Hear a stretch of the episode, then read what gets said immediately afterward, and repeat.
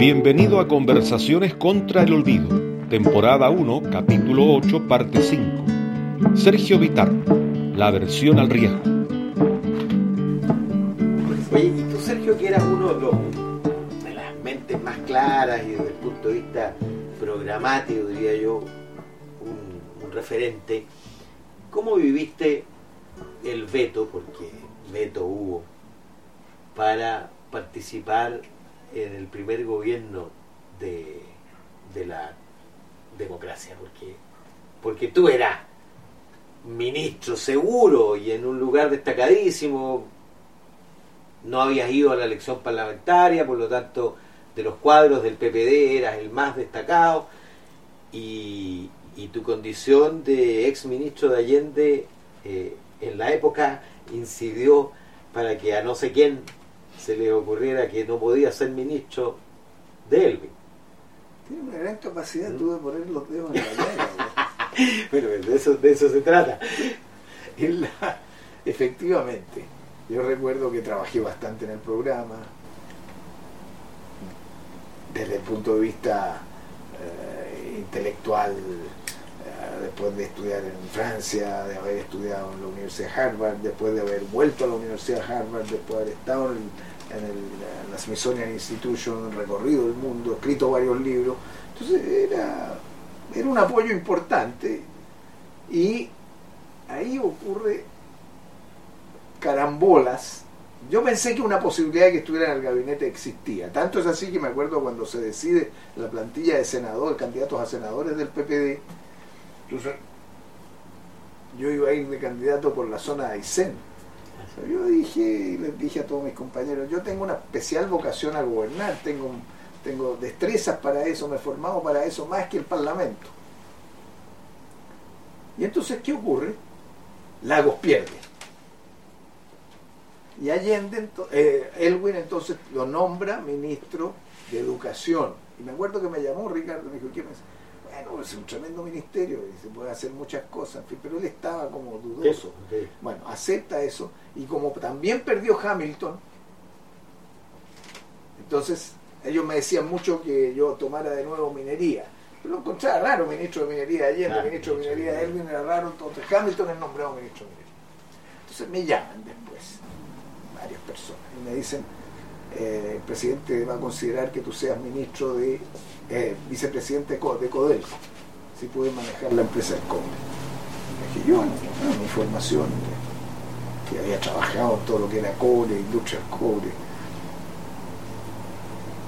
Incluso me llaman un día, estaban, llaman por teléfono y me dicen, Sergio, ¿tú dejarías a este señor como gerente general de Chuquicamata o prefieres que lo que se saque?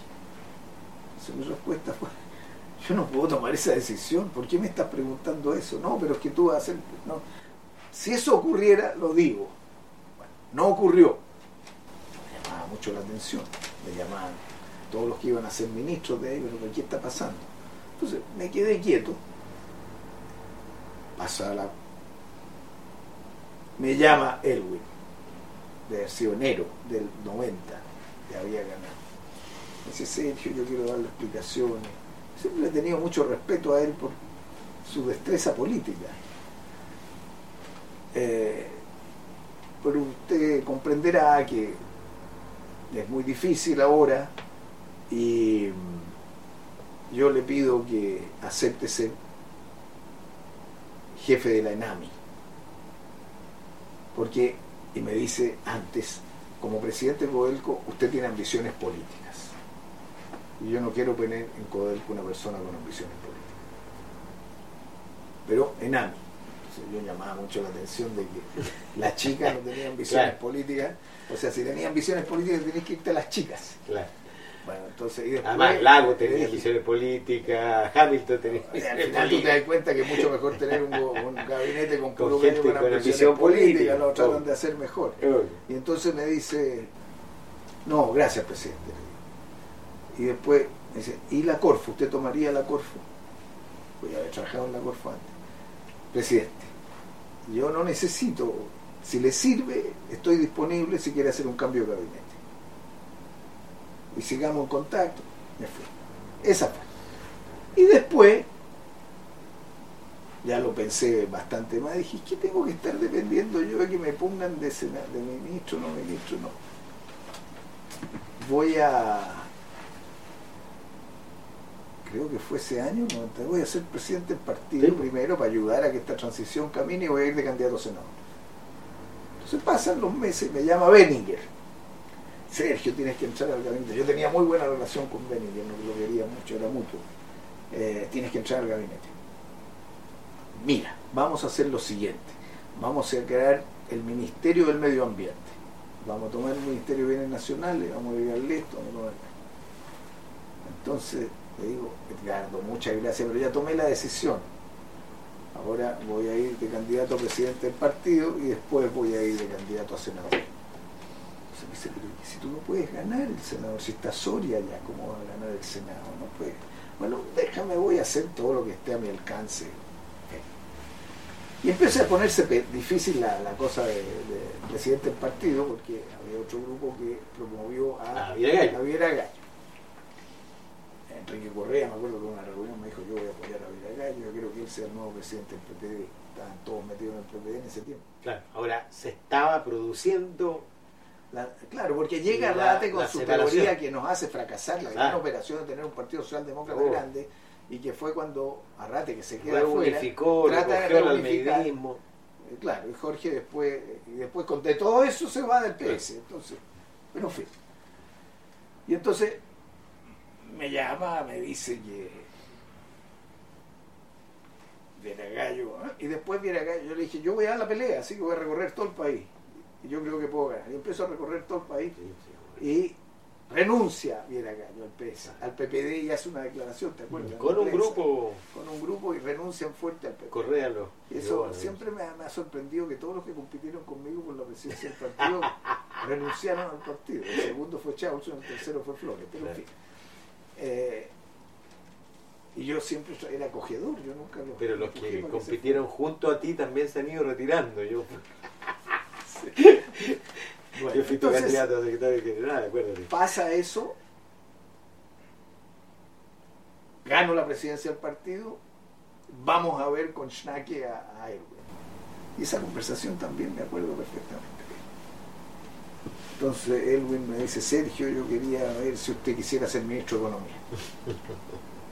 Porque presidente ya, ah, acabo de ser elegido presidente del partido. A Schnake a mi lado.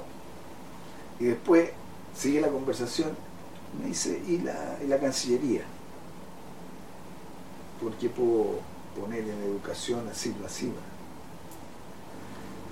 Bueno, déjeme pensarlo, era de noche me acuerdo. Entonces bajamos con Schnake al patio de los naranjos o alguno de esos. Dije, Este atractiva esta cuestión, esto es otro cuento. Entonces. eh, Pero era un periodo corto porque su gobierno terminaba. Como la mitad del periodo. Entonces me dice, le digo, en principio sí, le digo Eric, pero déjame pensarlo esta noche. Y llegué a la casa y me puse a pensar en la noche, yo había leído hace algo de la Biblia un poquito antes en que Jesús se va a un desierto y, empieza a recibir todo tipo de tentaciones. Yo, esto es una tentación. No, yo quiero tener pies propios, quiero ganar votos y quiero tener una posición, un partido, una senaturía. bla. Y entonces esa misma noche le contestamos que no. O sea, fue ese periodo de esa naturaleza, que fue eh, siempre tú entre estar en el gobierno o estar en un partido para ayudarle a tu gobierno. Y esa fue mi decisión, pero al principio no dependió de mí y después sí dependía de mí. Oye, y esa decisión era bien aventurada, porque estaba el factor Soria en Iquique, había un senador Palsa en Arica, de la democracia cristiana, eh, tú, tú, me, eras, tú me fuiste a Sí. ver, así que te sabes muy tú bien. eras de afuera, pero Ah. hiciste una campaña a lo Kennedy, recuerdo, la afiche más Kennedy que yo he visto en la vida. Salió, ¿ah? salió muy bonita y todo. Y tenía, me busqué a personas muy buenas, por ejemplo, nuestro amigo Jaime de Aguirre. En ese tiempo hacía, Sí. nos hizo la música del Los partido, él me, hizo, jingles, él claro. me hizo la música para mi campaña. hizo también Y la... teníamos a, a García, que era un Sí, tremendo creativo. creativo. Entonces, Todo eso me ayudaron. Tenías buenos cosa- operadores no fue también, fácil. tenías buenos operadores. Y Está Sergio Echeverría, que ahora es Sergio alcalde. Coquín Sunza, y, instalados eh, allá, Carlos, Carlos Prat, el Cuadrado, Prat. también estaba trabajando con Echeverría y mi hijo segundo se fue a hacer cargo También. de la campaña en Arica, o sea, eran puros jóvenes. Fue una cosa bien potente. La Kenny me fue a ayudar, hicimos una campaña hacia las mujeres muy fuerte, pero tuve que co-. Más poder era, era tu eslogan. ¿no es cierto? Entonces así me lo dijo esto, que la gente de allá siente poco poder.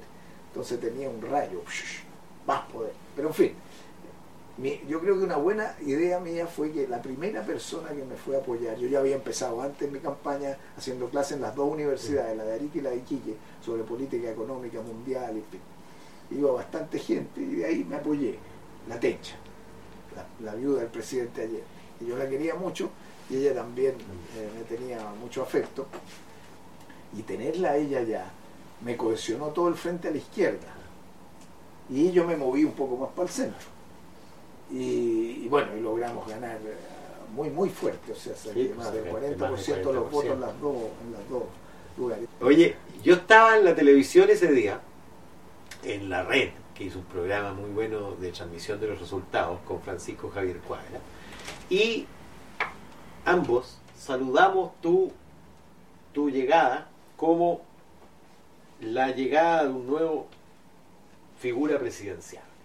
Y eso fue ahí comentario consensuado, digamos. Emergía una figura que, que de consular de la política, pero que había ganado una elección por primera vez y de manera muy, muy abrumadora.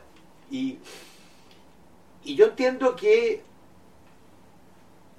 digamos, postergaste o plegaste tu eventual deseo o ambición porque estaba la figura consolidada de Ricardo Lago, que que había perdido, pero había sido ministro. Y uno entiende esa capitulación, digamos, porque Lago efectivamente tenía el mejor derecho, de hecho compitió en 93 en la primaria y luego terminó siendo candidato en 99. Luego también uno entiende la capitulación frente a esta emergencia inesperada de la demanda por un liderazgo distinto que representó Michelle Bachelet el 2005. ¿ah? Tú eres ministro, varios vinimos aquí a esta misma casa a pedirte que fueras candidato en la primaria. Yo entonces ocupaba un rol en el partido y, y- y el partido te habría, por supuesto, proclamado su candidato. También es comprensible porque la figura de Bachelet fue como una especie de, de- de- de tsunami.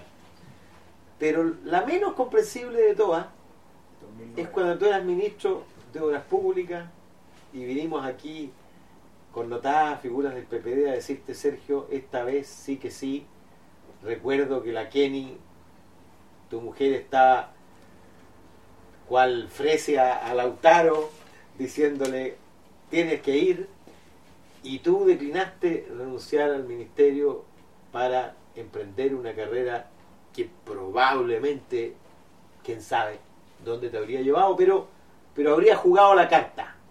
Carta que, digamos, pues si uno, yo sé que la democracia no funciona así, pero si uno le encarga a una agencia, al Anthony Clark, seleccionar los 10 liderazgos en perspectiva presidencial de la centroizquierda, tú estarías de todas maneras entre los primeros. ¿Qué pasó ahí que, que- que nunca decidiste eh, afrontar ese desafío? ¿Y cómo lo ves retrospectivamente ahora? No haber hecho eso. que fui maricón. Lo dijiste o sea, mejor de lo que yo lo habría dicho. Ya, siempre lo he revisado después que es algo que lo tengo clavado adentro, que yo ese paso lo debía haber dado, no lo di. Ahora pueden ser muchas las causales en ese momento, ¿por qué no lo hice? Di que la concertación ya estaba muy debilitada, que estaba Frey, pero, pero yo debiera haber competido en la primaria. O sea, si yo tuviera que rehacer mi vida, a esa primaria yo debiera entrar. Así es que, pero al final uno se da cuenta que de repente tiene debilidades internas son debilidades internas. Uno, en política uno tiene que tener un poco locura. Y a ti te a mí me faltó, Faltó me faltó, me, me falta incluso en mi carácter. Yo soy bastante racional, soy moderado, calculo, pienso, me dedico, trabajo mucho, pero tal vez me falta esa dosis de locura. O sea, de entrar a hacer algo que realmente no se ve como posible, o uno cree que no se ve como posible. Pero fallé. Ahí. porque te habría gustado, sin Claro duda. que me encantaría. Y creo que lo habría hecho muy bien, tenía Sí, claro. capacidades para hacerlo. Claro, porque Ah, Me habría tocado enfrentar en ese momento a Piñera. claro. Que igual lo enfrentaste, recuerdo yo, después de un debate con Bachelet, ¿te acuerdas? Claro, pero eso me costó Sí, estar en el gabinete. efectivamente. Ella, ella se molestó. Se no- molestó no mucho, fácil, claro. Michelle, Pero Claro. claro, dijo, con razón, esta es mi campaña. Y Claro. ella ya tenía la teoría de no quiero gente con agenda propia, Claro, que me opaque. que era la otra, la, la la- la contraposición a la de Lago. Lago decía, mientras más ministros tenga que quieran ser candidatos presidenciales. Obvio. Y en un momento habíamos tres, estaba, estaba Insulza, estaba Rabiné estaba yo, y conversábamos entre nosotros. Cuando salieron las dos mujeres que arrasaron con todo, porque en ese momento también Sí, la pues, estaba Soledad Soledad estaba- y- estaba en posiciones. Claro. Entonces después se- se- era la única opción que yo tuve fue esa, la del 2009. Efectivamente.